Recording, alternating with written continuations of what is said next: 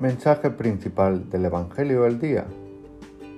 Entonces les tocó los ojos, diciendo, que os suceda conforme a vuestra fe, y se les abrieron los ojos.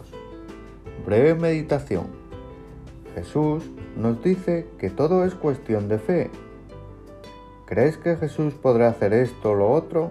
Fe, fe, fe, que nos falta fe, la pidamos como la pidieron los apóstoles. La fe entra por el oído en su iglesia, que es nuestra madre. Jesús no quiere cristianos de una vez al año, nos quiere a diario, como joculatoria. A lo largo del día podemos decir, vivimos por fe, no por vista. ¿Crees que Jesús dará sentido a nuestra vida?